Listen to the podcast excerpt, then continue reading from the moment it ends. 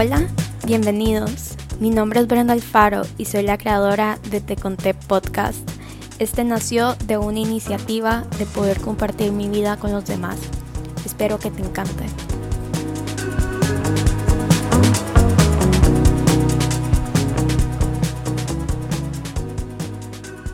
Hola mix a un nuevo episodio del podcast. Ha sido súper difícil grabarlo, la verdad, porque hay mucho ruido, este, también la compu se me apagó, entre otras cosas. Entonces esta es la tercera vez que lo grabo y espero que la tercera sea la vencida porque estoy súper emocionada de hablarles sobre un tema.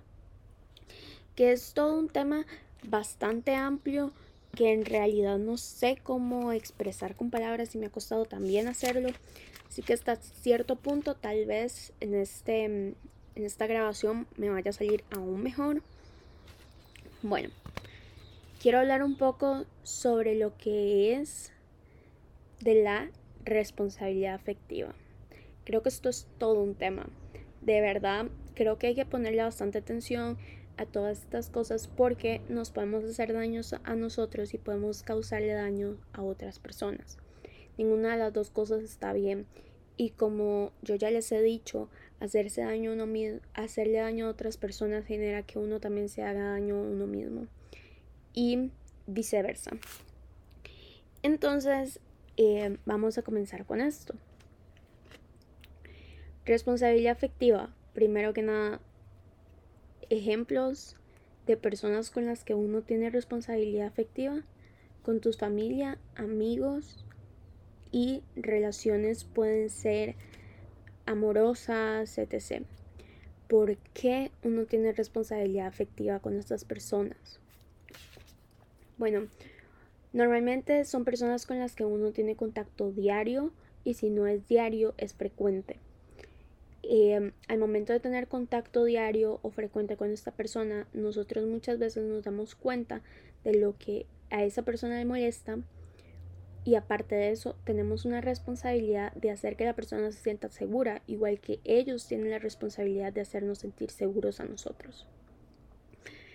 ¿Ok? Eso está perfecto. Pero ahora viene la pregunta, ¿cómo puedo ser yo responsable afectivamente? ¿O que tengo yo que exigir? Bueno, exigir es una palabra muy fuerte, pero buscar que las personas sean responsables afectivamente conmigo. O sea, ¿Cómo no dejar que una persona me pase por encima porque no está respetando mis sentimientos, mis emociones, este, hasta muchas veces las opiniones que yo tengo? Y en base a las opiniones me refiero a que podemos tener opiniones totalmente diferentes, pero que igualmente se puede hablar desde un lugar de amor, compasión, cariño y tal vez debatir sobre el tema, pero saber de que igualmente existe ese cariño, ese amor y que, digamos, un tema no lo va a dañar. Obviamente eso depende del tema. Hay temas que son más sensibles que otros y pues hay temas que son necesarios hablarlos como desde un punto de vista más técnico, un punto de vista de que, o sea, hay temas que simple y sencillamente no se pueden debatir, ¿ya? Entonces también quiero que tengamos eso claro. ¿Cómo yo sé que tengo que ser responsable efectivamente con una persona? Ok, primero, como ya les dije, tiene que cumplir como que con unas características, etc. Aparte de eso, nosotros tenemos la responsabilidad de dialogar con la persona con la que nosotros estamos frecuentando, amigos, familia, persona con la que se quiere tener una relación, etc. La comunicación es base para poder tener una responsabilidad afectiva adecuada. Y para ello es necesario que se tenga comunicación de las dos partes. La responsabilidad afectiva no viene nada más de una sola persona, viene de las dos personas juntas porque por eso es una relación. Una relación es un complemento entre las dos personas y las dos personas son responsables de lo que pase dentro de ella. Ok, quiero hablar un poquito también sobre la ansiedad que genera muchas relaciones por el hecho de que uno no sabe cómo actuar o qué hacer con ciertas personas, porque son muy susceptibles o porque esas personas tampoco tienen claro lo que quieren para su vida, entonces nos generan inestabilidad a nosotros también. Ok, esto me parece también súper importante destacar porque tuve una conversación hace unos días con unas amigas que en general la conversación se basó en que muchas veces cuando uno no tiene claro qué es uno con una persona, existe una ansiedad porque uno siempre tiene ese miedo de qué pasa si me deja de hablar. Eso es un problema porque en general si uno está buscando tener una relación de amistad, de noviazgo o hasta una relación familiar, se necesita saber qué es lo que está sucediendo en esa relación. No puede uno simple y sencillamente decir, sí, es que mm, eh, pues yo veo de que nosotros somos X cosa. O sea, sí, yo entiendo que vos veas que somos eso, pero hablemoslo, o sea, entendamos. Y también nosotros, como personas que estamos dentro de una relación, en general, como les dije, cualquier tipo de relación, tenemos que entender que lo que la persona nos dice directamente, eso es lo que nos quiere decir. Por ejemplo, si una amiga llega y te dice, fíjate que ya no quiero frecuentar con vos porque vos hiciste esto que a mí no me gustó. Vos puedes decirle, discúlpame, etc. Está bien, yo respeto tu, tu decisión, eso, pero, o sea, o tal vez también cuando una pareja termina, muchas veces es como, no, es que yo quiero terminar porque ya no me gustas, por ejemplo. Porque la persona la otra persona a la que se le dice eso vuelve y vuelve y vuelve.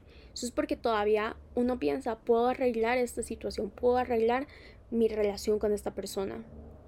O sea, no, creo que a veces cuando nos dicen, no quiero llegar a tener una amistad con vos, o no quiero que llegar a tener una relación con vos, o la verdad es que somos familia, pero yo ya no te quiero frecuentar. Muchas veces nosotros tratamos de seguir arreglando esas situaciones porque nuestra mente aún puede funcionar. Y no, como les dije anteriormente, una relación es de dos personas. Por lo cual, si, si una de las dos partes no quiere seguir en esa relación, la relación tiene que terminar porque una relación en donde nada más una persona hace todo el trabajo duele. Y duele para ambas partes porque una de las partes va a querer ya no estar ahí, no se quiera seguir sintiendo presionada. Y se los digo porque cuando nosotros seguimos tratando, seguimos tratando, la otra persona aún siente como esa como esa necesidad de ay, me tengo que quedar porque esta persona está haciendo mil y un cosas por mí. Al final ellos también se ven afectados y pues obviamente la persona que ruega o la persona que está ahí todavía dando al 100 también se hace daño a ella misma.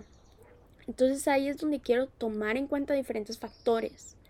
Quiero decirles que la responsabilidad afectiva viene de ambas partes y que se tiene que buscar una persona que te respete, te ame, te quiera, etc. Ok, ya habiendo dicho esto, quiero llegar al como al gran punto en el cual hablo un poquito sobre la ansiedad en las relaciones. Y esto sí lo puedo ver bastante, más que todo en amistades y en noviazgos. Cuando este cuando hay dos personas las cuales en realidad uno no sabe si confiar, si amar, si querer, o sea, uno no sabe qué es lo que está pasando. Lo mejor es preguntar. Y muchas veces la pregunta da miedo. Por ejemplo, ¿qué somos? Sabemos de que esa pregunta puede generar dos cosas. O que todo comience o que todo termine. O sea, no hay un intermedio, creo yo. Este, si las dos personas están buscando cosas totalmente distintas, lo mejor es irse, separarse, buscar las dos personas un camino diferente. Se los digo porque dos personas que tienen en su mente un tipo de relación totalmente diferente nunca van a llegar a nada. Una persona siempre va a dar más, una persona siempre va a dar menos. Eh, se van a estar confundiendo los roles, no se va a determinar, por ejemplo, qué se hace, qué no se hace, qué se cuenta, qué no se cuenta, a dónde se sale, con quiénes se sale, etc. O sea, eso va a ser un caos. Entonces, si las dos partes coinciden con que quieren exactamente lo mismo, creo que ahí es en donde una relación comienza a funcionar. Y si no, no funciona. O sea, eso de que alguien te diga, yo nada más quiero conocer gente y no me quiero y no quiero tener una relación y después la otra persona decirle, "Ay, sí, yo también", pero en realidad no querer eso, eso primero es estar mintiendo digamos a uno mismo, porque uno se está traicionando a uno mismo haciendo como que quiere algo que en realidad pues la verdad no quiere. Y como siempre digo, traicionarse o mentirse a uno mismo es lo peor que uno puede hacer. O sea, el dolor va a seguir existiendo, por lo cual creo y estoy casi segura que buscar que las dos personas estén en la misma página es lo más seguro que puede pasar. Creo que como personas la comunicación es vital. Una relación no puede llegar a nada sin comunicación, al igual que una relación no puede llegar a nada si es que una de las partes simple y sencillamente ya no está interesada. Por lo cual quiero hacerlo reflexionar de tal vez no solo en las relaciones en las que están ahorita, sino para sus relaciones en el futuro, cómo tienen que ser de directos. O sea, en mi caso yo prefiero hablar con una persona que sea 100% directa a una persona que se ande con rodeos, que diga, no sé, nada más fluyamos, o sea, ¿qué es fluir? O sea, yo, yo, o sea, una relación no es un río, o sea, una relación no fluye, nada más, no. La relación fluye porque uno se va conociendo y a uno le va aportando la persona, pero una relación no fluye y uno saber por dónde va y la otra persona, no, las relaciones se hablan y gracias a lo hablado se fluye. Pero no es como que simple y sencillamente se fluye. O sea, que ¿en qué cabeza cabe eso? De verdad, o sea, ¿en qué cabeza cabe eso? Si ustedes quieren fluir, mejor digan, no tengo idea de lo que quiero. Y creo que cuando te dicen no tengo idea de lo que quiero, es como para salir corriendo. Porque si esa persona no sabe lo que quiere, nunca les va a dar estabilidad a ustedes para tener ustedes lo que ustedes quieren tener. Em, también creo, y la verdad estoy casi segura, que cuando una persona te dice que quiere fluir, es también porque tiene miedo al compromiso. Si una persona te dice, tengo miedo al compromiso, esa persona le tiene miedo al compromiso. No crean que ustedes pueden cambiar lo que esa persona cree o siente o etc. Simple y sencillamente tratando de ustedes ser una mejor versión de ustedes. Porque el problema no es suyo, el problema es de la otra persona. ¿Ok? Creo que también poner los pies sobre la tierra y dejar de idealizar personas, escenarios, cosas, es lo más sano que se puede hacer. Por eso yo creo que en este episodio he sido muy muy directa para hablar porque a mí me parece un episodio que mucha gente tiene que escuchar. O sea, mucha gente tiene que escuchar que la idealización que tienen de su pareja, que les dice, sí, vamos a fluir, que no sé qué. O sea, pero ustedes están seguros de lo que quieren y la otra persona no. Creo que ahí no funciona nada. O sea, no, ahí no está funcionando nada. Entonces, quiero que se pongan a meditar eso. Quiero que se pongan a meditar si en verdad sus relaciones son sanas, si las personas con las que están tienen responsabilidad afectiva, si de verdad ustedes son felices en donde están y si de verdad quieren seguir con las relaciones que tienen ahorita. Por relaciones me refiero a familia, amigos y relaciones amorosas. Lo digo de esta manera tan fuerte porque creo que es un tema fuerte, porque las relaciones afectan en general a toda nuestra vida por lo cual yo de verdad quiero que sus vidas no sean afectadas gracias a ello. Quiero que sus vidas puedan ser un poquito más tranquilas en medio del caos. Y muchas veces ciertas relaciones que les dicen tóxicas, pero bueno, ¿qué es una relación tóxica? Ajá.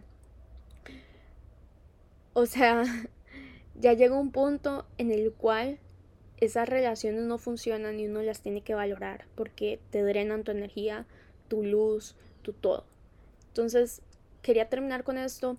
También les quería pedir perdón por todo el ruido que ha habido porque estoy grabando en un lugar en donde normalmente no grabo Muchas gracias por escuchar el Este, episodio del día de hoy. Mi meta con este podcast es que todo el mundo se sienta incluido y que les gusten los temas de los que yo estoy hablando. que no Entonces, si tienen algún comentario constructivo o les gustaría hablar sobre un tema en específico, lo pueden hacer saber el por mi. Insta, Día que es día, pues, siempre. Si prefieren, me lo pueden escribir en la este, cajita de entonces comentarios, creo que está abajo.